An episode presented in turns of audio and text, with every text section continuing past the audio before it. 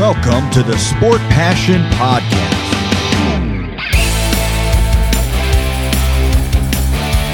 And here is your host, Lars Marendorf.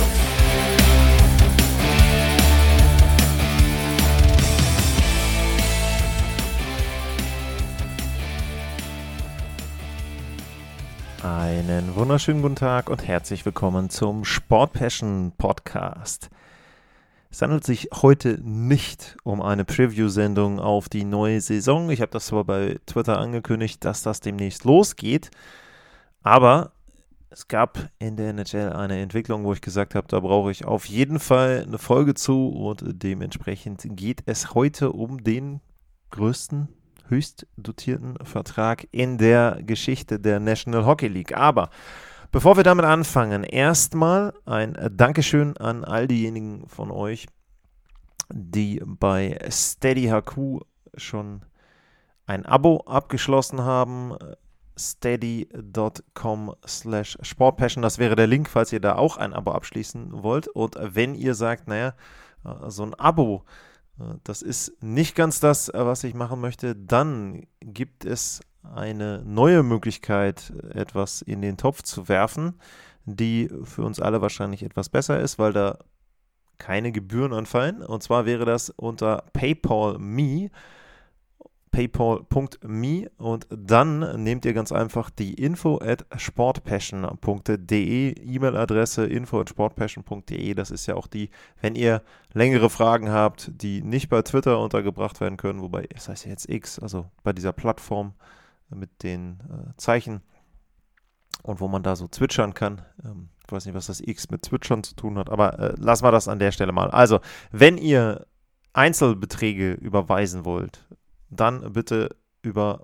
paypal.me an info at sportpassion.de und in dem Zuge auch mal ein Dankeschön äh, an Sven von 3 on 3 Overtime, der mir da den Hinweis gegeben hat, dass das vielleicht eine ganz gute Idee wäre für diejenigen, die eben nicht mit Kreditkarte oder irgendetwas dort eine Überweisung machen wollen. So, nachdem wir die Verwaltung hinter uns gebracht haben, erstmal noch ein richtig dickes Sorry auch an den Sven, der mir im letzten Sommer einen super Vorschlag gemacht hat für die Sommerpause, nämlich in der Sommerpause mal die Rivalitäten in der National Hockey League vorzustellen.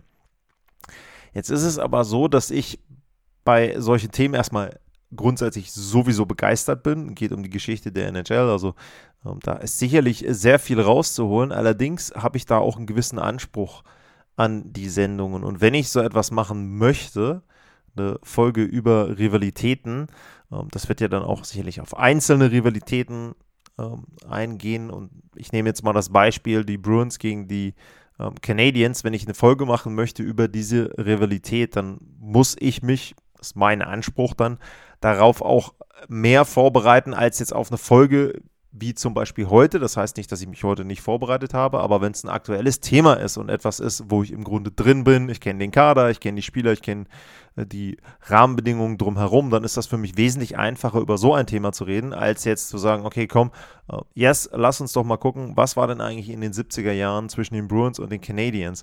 Und da ist dann wirklich mein Anspruch, mich da auch besser drauf vorzubereiten, mir da die Quellen rauszusuchen, gegebenenfalls auch Bücher dazu zu lesen, zumindest Teile, Ausschnitte, was auch immer. Und dafür muss ich leider ganz ehrlich sagen, habe ich überhaupt gar keine Zeit gehabt diesen Sommer. Ähm, dementsprechend muss ich da den Sven weiter vertrösten auf die nächste Offseason. Wie gesagt, dicke Sorry, ich habe es auf der Liste. Ich will diese Themen dann auch angehen. Also mich selber interessiert das ja auch.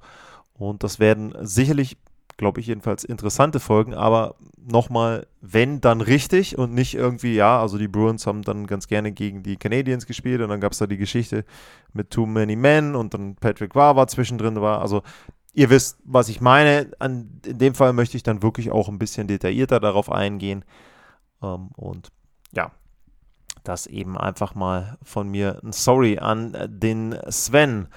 Und dann nochmal der Hinweis, es wird Vorschau-Sendungen geben. Was ich euch da, und das ist jetzt dann wirklich auch ein Versprechen, was ich euch da garantieren kann, ist, es wird Vorschau-Sendungen wieder eine Sendung zu jedem Team geben. Das Ganze wird pro Division eingeteilt werden. Also das kann ich schon mal verraten. Ich habe mir auch wieder eine Möglichkeit überlegt, wie ich die Teams in den Divisions dann in Reihenfolge bringe. Die Möglichkeit hat sogar ein bisschen was auch mit Fragen zu tun, die ich bekommen habe. Also gab es zum Beispiel auch einen Hinweis, das hat jetzt nichts mit der Reihenfolge zu tun, aber es gab tatsächlich auch den Wunsch, auf Rivalitäten der Teams einzugehen. Das werde ich versuchen, was also ein ganz kleines bisschen dann in die Richtung geht dessen, was Sven da haben möchte. Also das wird es geben. Versprechen von mir, es gibt mindestens 32 Folgen. Ich habe da noch ein paar andere Ideen zu den Vorschau-Sendungen. Mal schauen, was da geht, was da zeitlich geht und auch organisatorisch. Und dementsprechend möchte ich euch da auch so ein bisschen anfüttern. Also das wird sicherlich, denke ich, wieder gut. Und dann, um jetzt die Einleitung auch noch komplett abzuschließen, natürlich die große Bitte. Einige von euch haben schon bei Twitter Fragen geschickt. Lars-Mar ist da der Handle oder bei X. Und äh, ja, wenn ihr Fragen habt, wenn ihr Anmerkungen habt, Wünsche auch zu den Vorschau-Sendungen, vielleicht auf bestimmte Sachen, auf die ich dann eingehen soll, wenn es halbwegs im Rahmen ist, dann werde ich das ähm, versuchen und da eben dann auch mit einzubauen in die Vorschau-Sendungen. Das könnt ihr bei der Plattform machen, X oder Twitter oder dann eben auch info at sportpassion.de. Das sind die Möglichkeiten.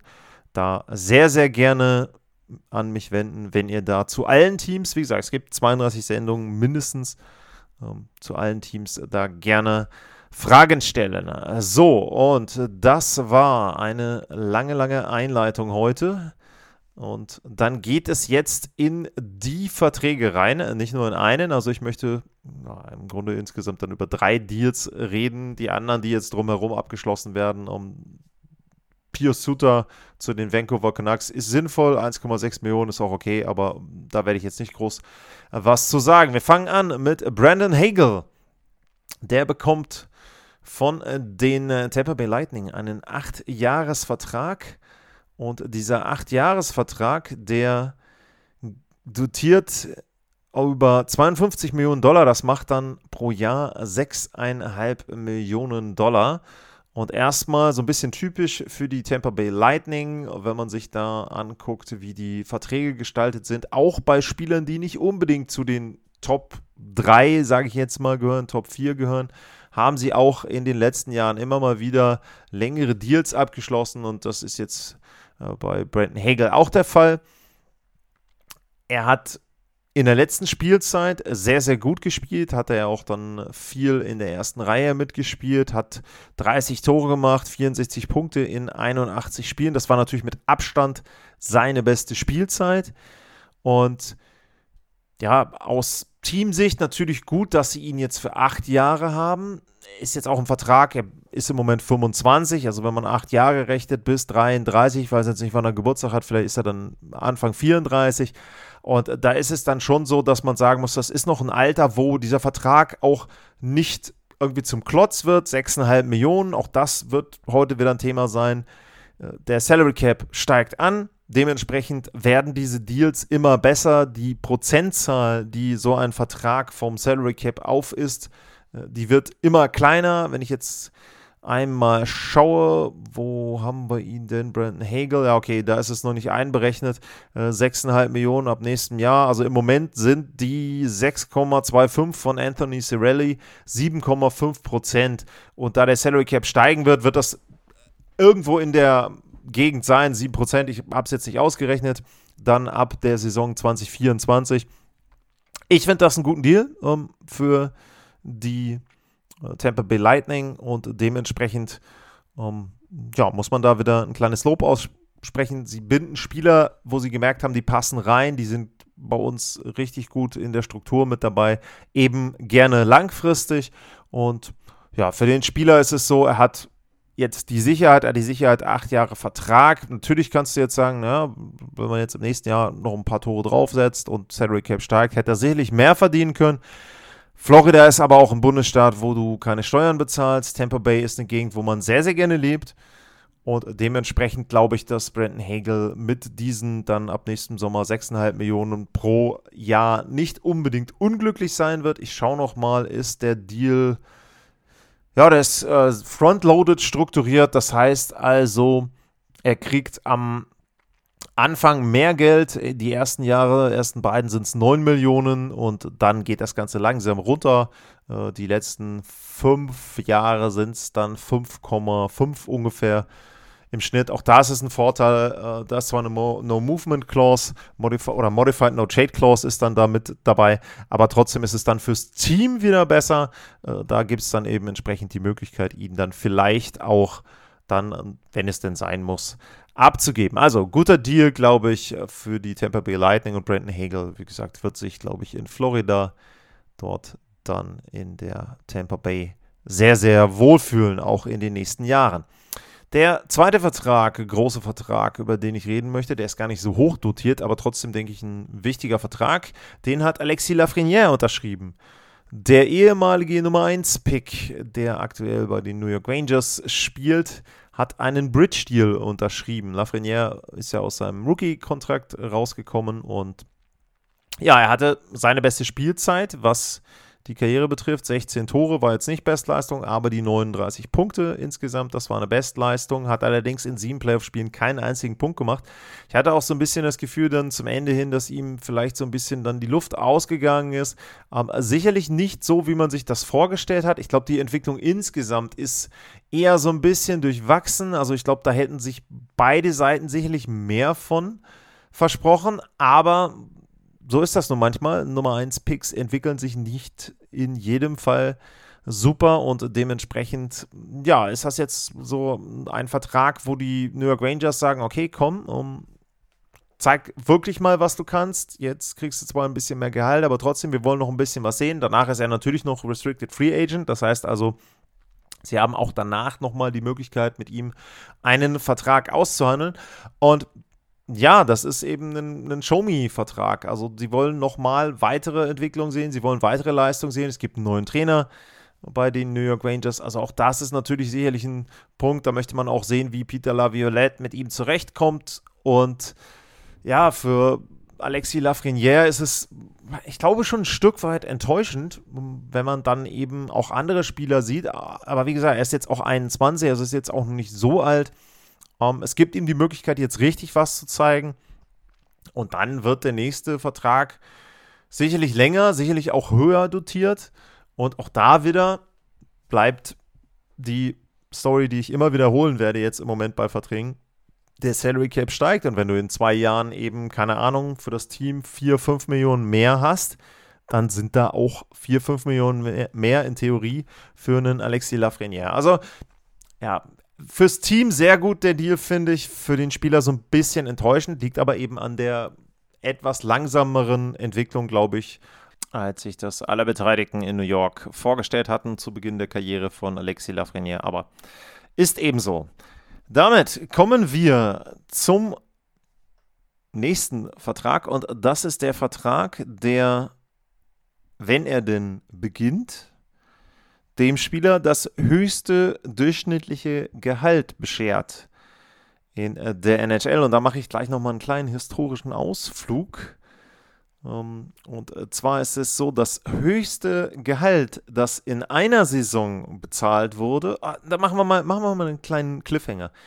Also für euch, überlegt mal aus dem Kopf raus, welcher Spieler könnte in der Geschichte der NHL das höchste Gehalt in einer Saison erhalten haben. Dabei gebe ich zu bedenken, dass das nicht das durchschnittliche Gehalt sein muss, sondern dadurch, dass man zum Beispiel auch Signing-Bonuses hat und so weiter und so weiter, gibt es eben die Möglichkeit, dass ein Spieler in einer Saison sehr, sehr viel Geld verdient.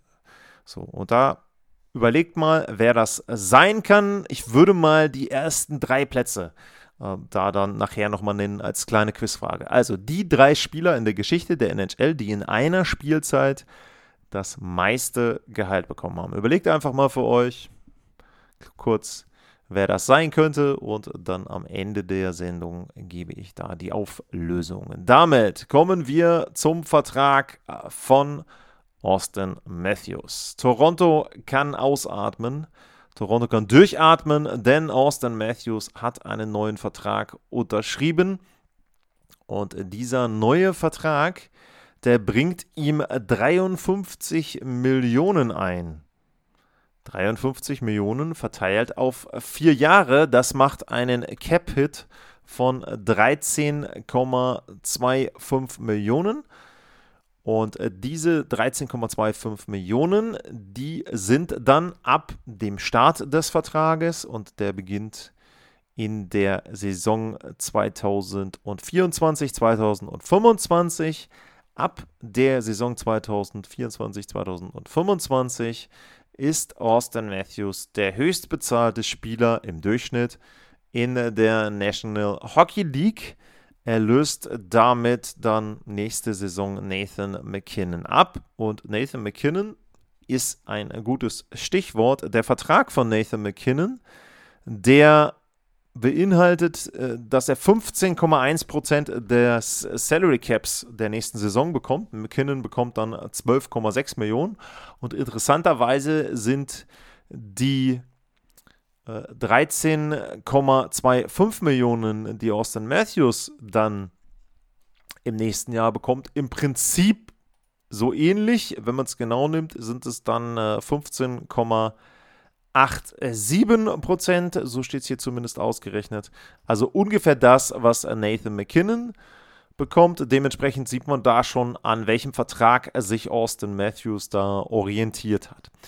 Gibt natürlich immer mehrere Aspekte bei so einem Vertrag. Ich habe das ja eben schon äh, bei den beiden anderen Deals angesprochen. Für wen ist der Deal gut, für wen ist der Deal weniger gut? Die beiden Parteien sind da natürlich, Hauptparteien will ich mal sagen, sind da natürlich dann das Team, die Toronto Maple Leafs und der Spieler Austin Matthews. Wir fangen mal an mit den Toronto Maple Leafs. Erstmal ist es super, dass sie diesen Vertrag jetzt im Sommer abschließen konnten. Brad Living und alle drumherum, Sheldon Keefe, der Coach, alle haben jetzt erstmal Ruhe, denn es gibt nicht die gesamte Saison über irgendwie Diskussionen und Gerüchte und keine Ahnung was. Matthews unterschreibt nicht, müssen wir ihn tauschen, wenn er bis zur Trade-Deadline nicht unterschrieben hat und so weiter und so weiter. Für True Living außerdem noch sehr, sehr gut, dass er nicht wieder das durchleben muss, was er bei Johnny Goodrow, Schrägstrich, äh, Matthew Kachuk hatte. Dementsprechend hat er jetzt erstmal Ruhe und hat seinen Superstar, den besten Spieler im Verein, vielleicht auch den besten Spieler insgesamt dann in der Geschichte der Franchise für vier Jahre unter Vertrag.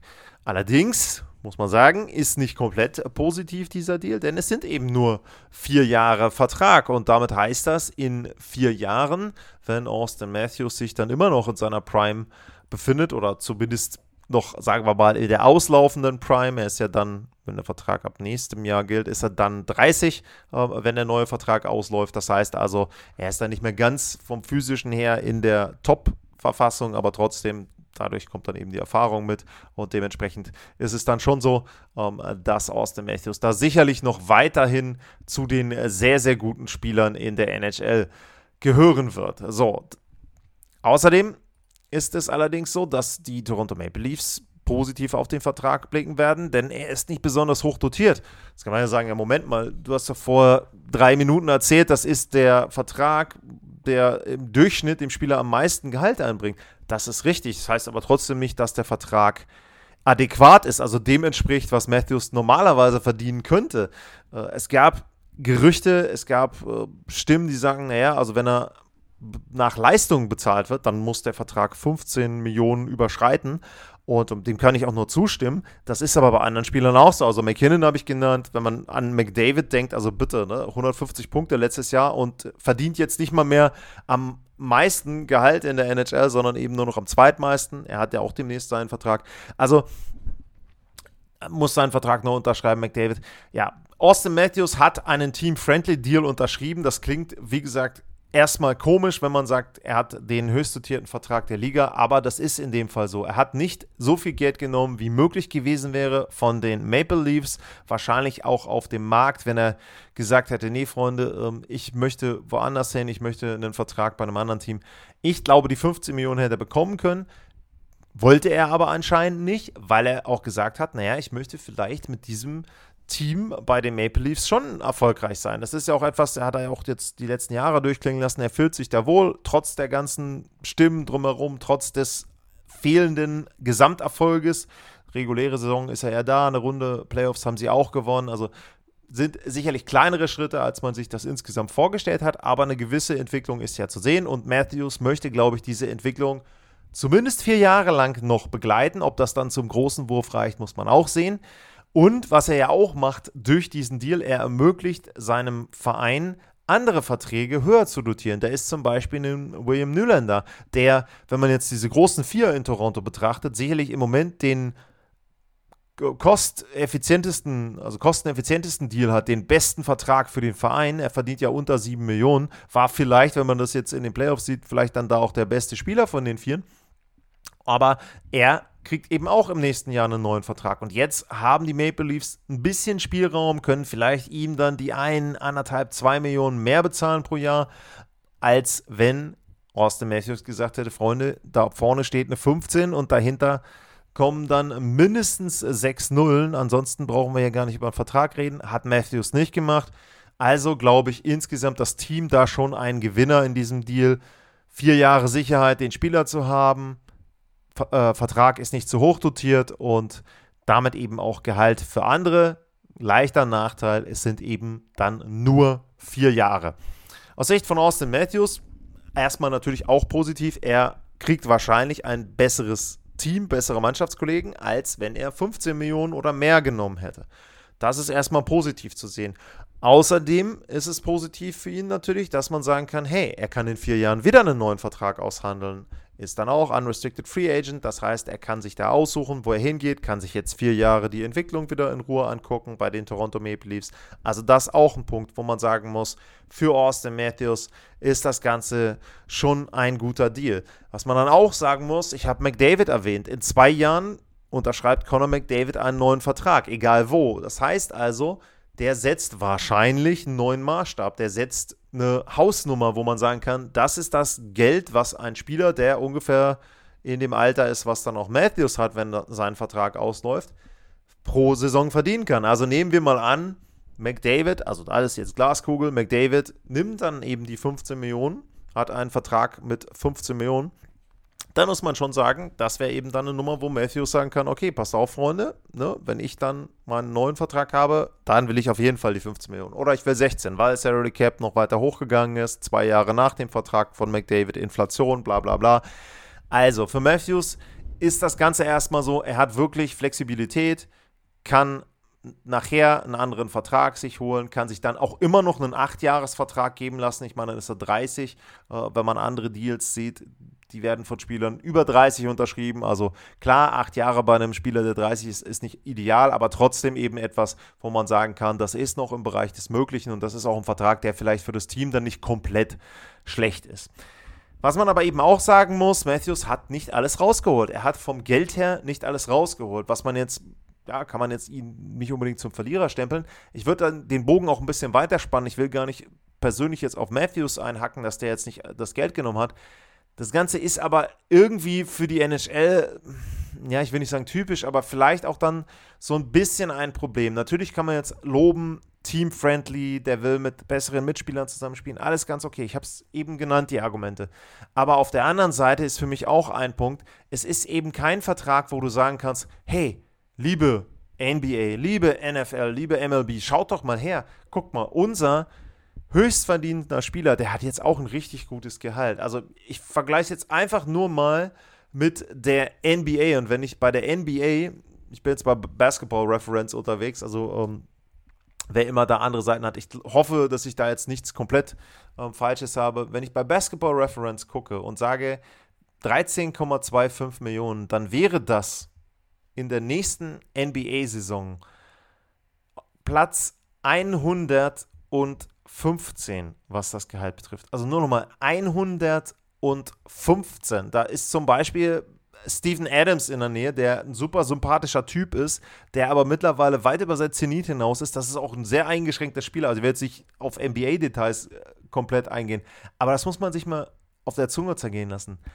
Der, und das ist ja dann im Prinzip eigentlich auch schon wieder falsch, denn das Gehalt, was ich jetzt gucke, ist von 2023, 2024 und Matthews verdient ja erst ab nächstem Jahr 13,25. Das heißt, da werden wahrscheinlich noch ein paar NBA-Spieler hochrücken. Das heißt, ich sage jetzt mal, und ich glaube, da liege ich nicht komplett daneben, mit dem Vertrag würde Austin Matthews in der NBA irgendwo über Platz 120 sein, was das Gehalt betrifft. Ja, ich weiß, es sind weniger Spieler in der NBA. Ähm, es sind andere Voraussetzungen, gar keine Frage. Aber das ist für mich so ein Punkt, der einfach auch beweist, dass die NHL ihre Superstars nicht so vermarktet und dass die Superstars in der NHL sich vielleicht auch selber gar nicht so vermarkten, wie das eben in anderen Ligen der Fall ist. Das kann man einfach erstmal so stehen lassen, vollkommen wertfrei, ob das jetzt positiv oder negativ ist, aber das ist mir wirklich in den Kopf gekommen, direkt als ich den Vertrag gesehen habe und als ich auch dann die Bewertungen gehört habe, wo ich dann sagen muss, ja, ähm, ist alles okay. Ich habe das auch, wie gesagt, auch bei den anderen, bei McKinnon und bei McDavid und auch dam damals bei einem Dreiseitel, ähm, egal wer jetzt in der NHL die Verträge unterschreibt, das ist alles vollkommen in Ordnung und die werden alle nicht am Hungertuch nagen. Aber im Vergleich zu anderen Ligen ist es eben deutlich, und zwar deutlich, deutlich weniger. Ja, und ähm, da weiß ich eben nicht, ob das so das richtige Signal ist, um da irgendwie dann auch Marketing zu betreiben. Vielleicht wäre es wirklich mal besser, dass die NHL da auch so eine Regelung trifft. Auch die Vorschläge habe ich jetzt in der Sommerpause gelesen äh, bei Artikeln. Vielleicht wäre eine Regelung eines Franchise-Players gut, dass man sagen kann, pass mal auf Leute, also Salary Cap ist, was weiß ich, 10 Millionen weniger. Dafür darfst du deinem Franchise-Player bis zu 25 Millionen im Jahr bezahlen. So, weiß ich nicht, ob das eine bessere Lösung wäre, wäre einfach mal eine Alternative, um dann zumindest sagen zu können, hey, äh, das ist wirklich dann jetzt mal so ein bisschen vergleichbar zu anderen Ligen, zu anderen Sportarten. Tja, Weiß ich nicht. Da wäre ich übrigens auch mal dran interessiert, wenn ihr da eine Meinung zu habt. Ähm, atlas-mal info at sportpassion.de. Sehr, sehr gerne. Also, das würde mich auch interessieren, wie ihr das seht. Sagt ihr, naja, ist doch wurscht, was der verdient. Sagt ihr, ja klar, der müsste auch mal 30 Millionen verdienen. Das ist eigentlich egal. Der kann auch den halben Salary Cap verdienen. Superstar. Da würde mich tatsächlich eure Meinung einfach mal interessieren.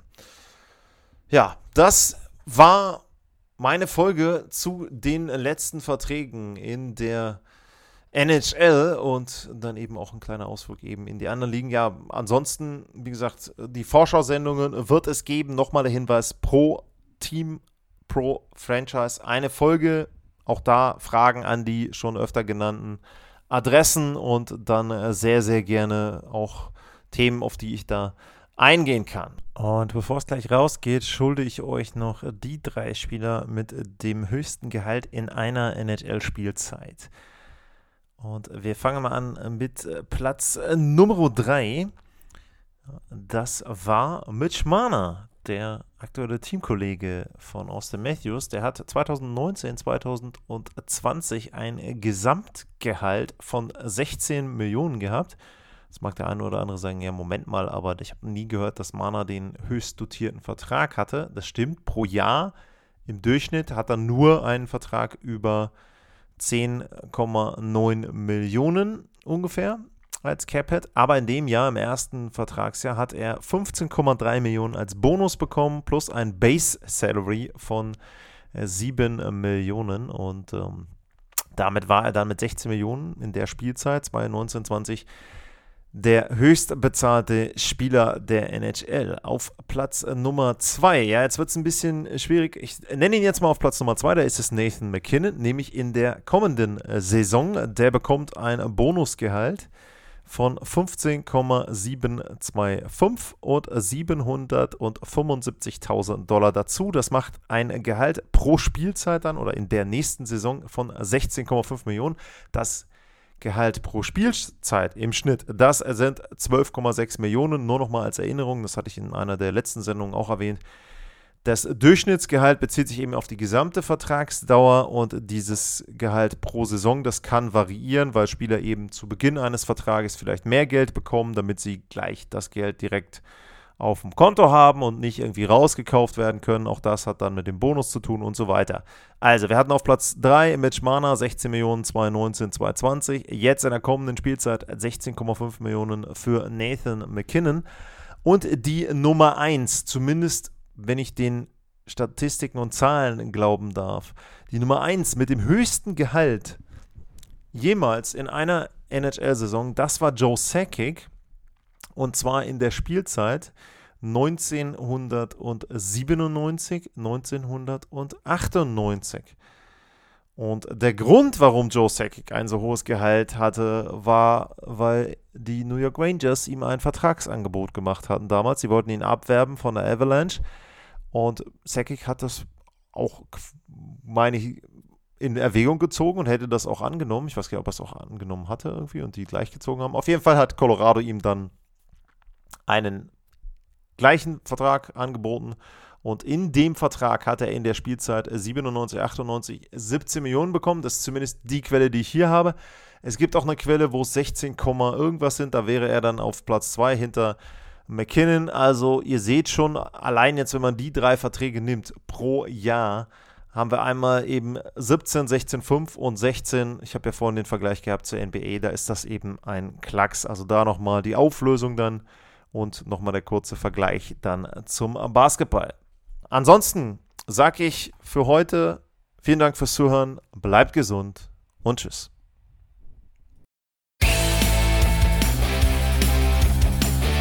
Sportliche Grüße. Das war's, euer Lars.